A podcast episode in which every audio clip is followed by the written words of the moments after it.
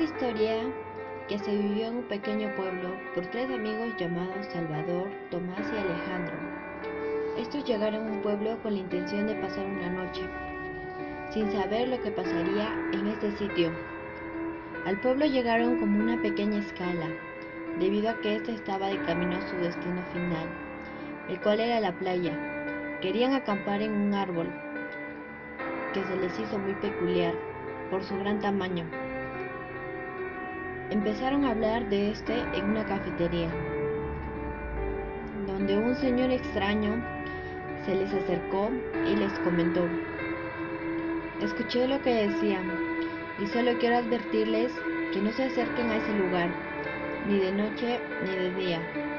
Alejandro le preguntó qué sucedía en ese sitio. El señor empezó a contarles. Se cuenta que en ese lugar han muerto muchas personas Muchos se han ahorcado sin ningún motivo y otros han desaparecido. Luego de buscar el tesoro del diablo, como lo llaman los habitantes de aquel pueblo, Tomás preguntó, ¿un tesoro? Y este le dijo sí. Se dice que en ese lugar existe un tesoro enterrado. Muchas son las historias del mismo. Unos dicen que es de un emperador azteca, otros que es de un general revolucionario, quien lo escondió antes de ser fusilado.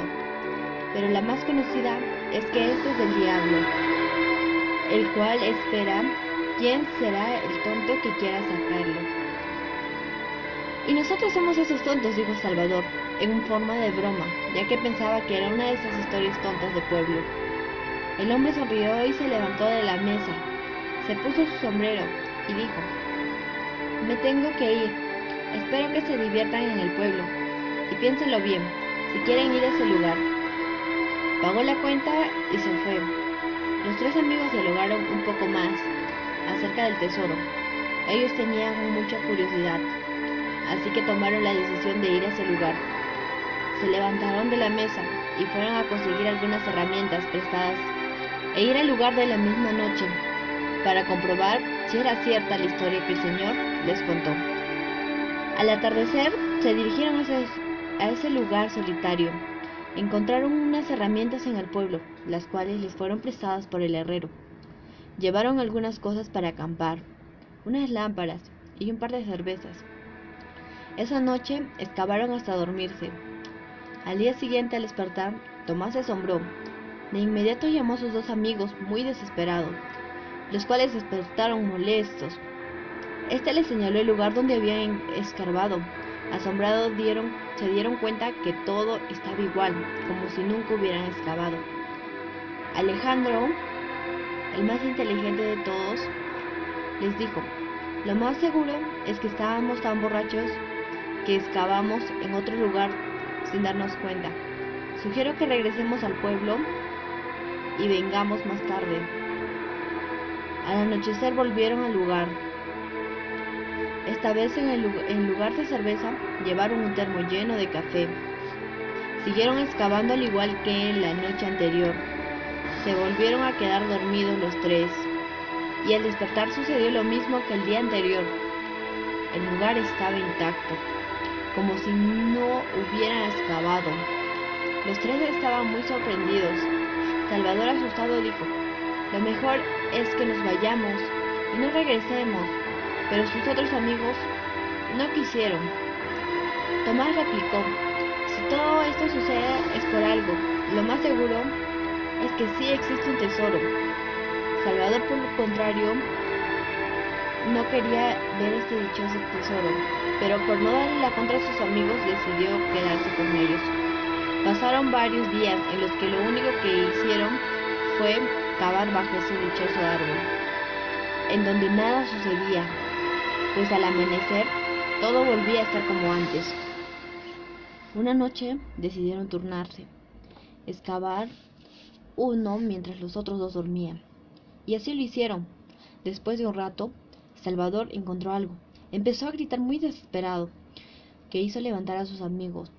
Luego entre los tres empezaron a excavar hasta sacar un baúl.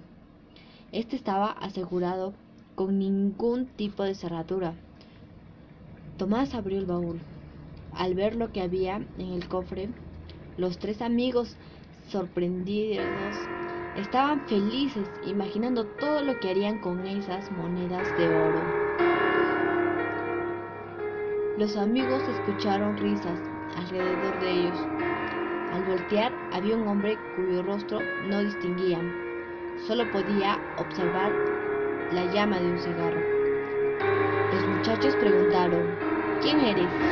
¿Qué haces aquí? Este respondió, entre risas, soy el guardián del tesoro. Llevo 105 años aquí, pero ahora ese tesoro es suyo, ya que fueron los únicos que lograron excavar hasta encontrarlo. Los amigos al escuchar esto pensaron que esta era alguna persona que habitaba en el pueblo, el cual solo les quería robar su tesoro. El hombre siguió sonriendo, esta vez alzó la mirada.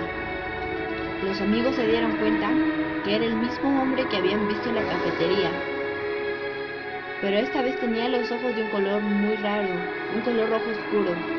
El hombre le dijo, este tesoro será de ustedes, pero con una condición. Los amigos al mismo tiempo dijeron, ¿cuál? El hombre les dijo que la única condición era que uno de estos tenía que quedarse con él, pero él tenía que estar de acuerdo, y los otros dos amigos también.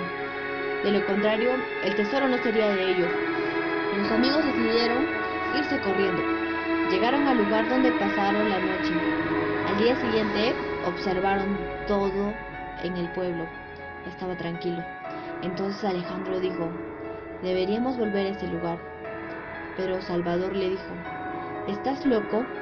En un tono molesto, deberíamos volver a nuestra ciudad. En el primer autobús que se nos aparezca. Vámonos de este pueblo.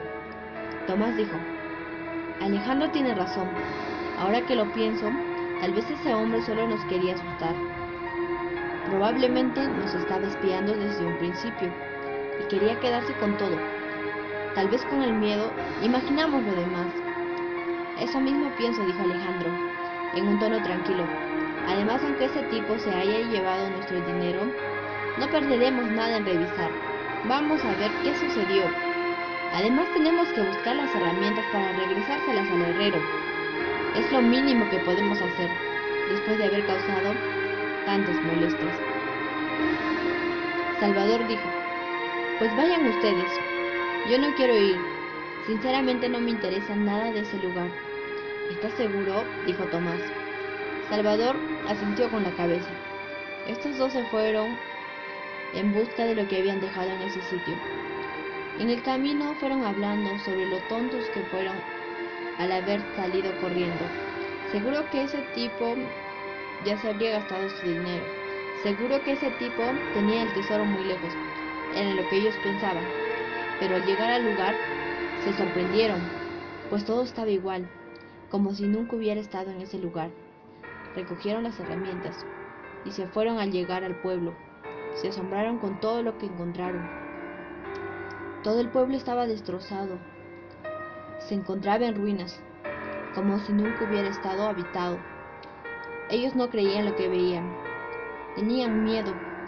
Se dirigieron al lugar donde estaba Salvador, dándose cuenta que el edificio estaba derrumbado y se encontraba en las mismas situaciones que todo el pueblo. Luego se dirigieron a donde estaba su habitación. Esta estaba vacía.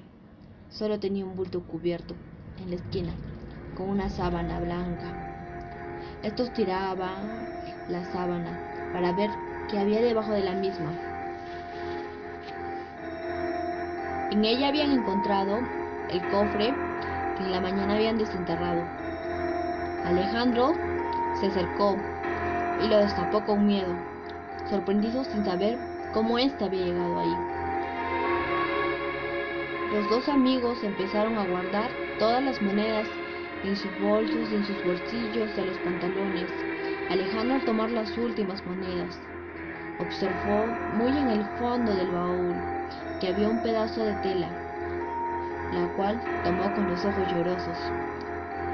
Este la reconoció, era un trozo de tela gris, con rayas azules, la cual pertenecía a la camisa de Salvador, que él mismo le había regalado el día de su cumpleaños, y sin duda podía reconocerla en todas partes.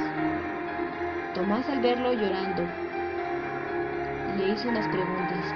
¿Qué sucede? ¿Qué es lo que pasa? Respóndeme. Al ver que respondía, que éste no respondía, se acercó y al observar la tela se dio cuenta que en la misma decía un mensaje muy aterrador. Fue un placer hacer negocios con ustedes. El tesoro ahora es suyo.